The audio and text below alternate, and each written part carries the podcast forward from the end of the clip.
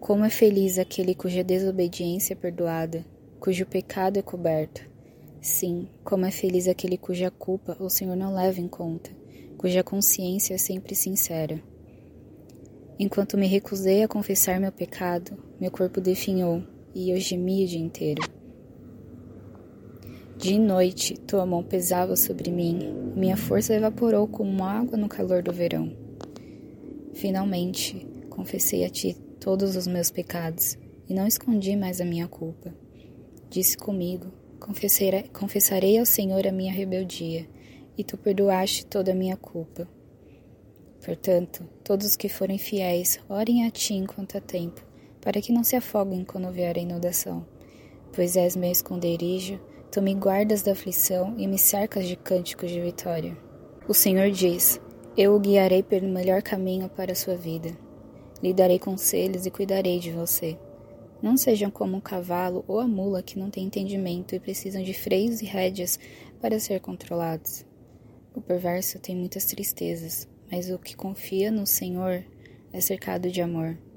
Portanto, alegrem-se no Senhor e exultem, todos vocês que são justos. Gritem de alegria, todos vocês que têm um coração íntegro. Salmos 32 Que nesse dia nós possamos seguir os conselhos de Davi. Que o ato de confessarmos os nossos pecados ao Senhor possa ser contínuo, possa ser diário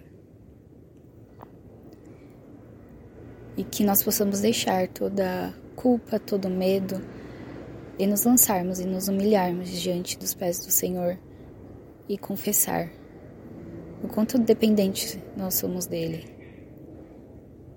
Porque assim como esse salmo diz, o Senhor vai nos guiar pelo melhor caminho e nos dará conselhos e cuidará de nós. Nós seremos bem-aventurados, nós seremos felizes porque a nossa desobediência foi perdoada, porque o nosso pecado foi coberto.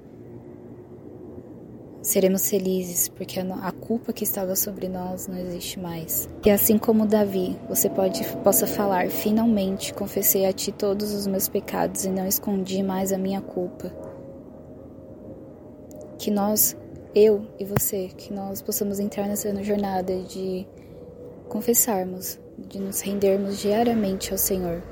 E se você acha que outras pessoas também precisam ouvir esses conselhos de Davi, que outras pessoas precisam entrar nessa jornada comigo e com você de confessar os nossos pecados diariamente ao Senhor, não deixe de compartilhar para que eles também sejam edificados. E não deixe de conhecer as nossas redes sociais, estamos no Instagram, no Facebook. Lá vocês vão ter mais conteúdos. Então, fiquem com Deus e até a próxima.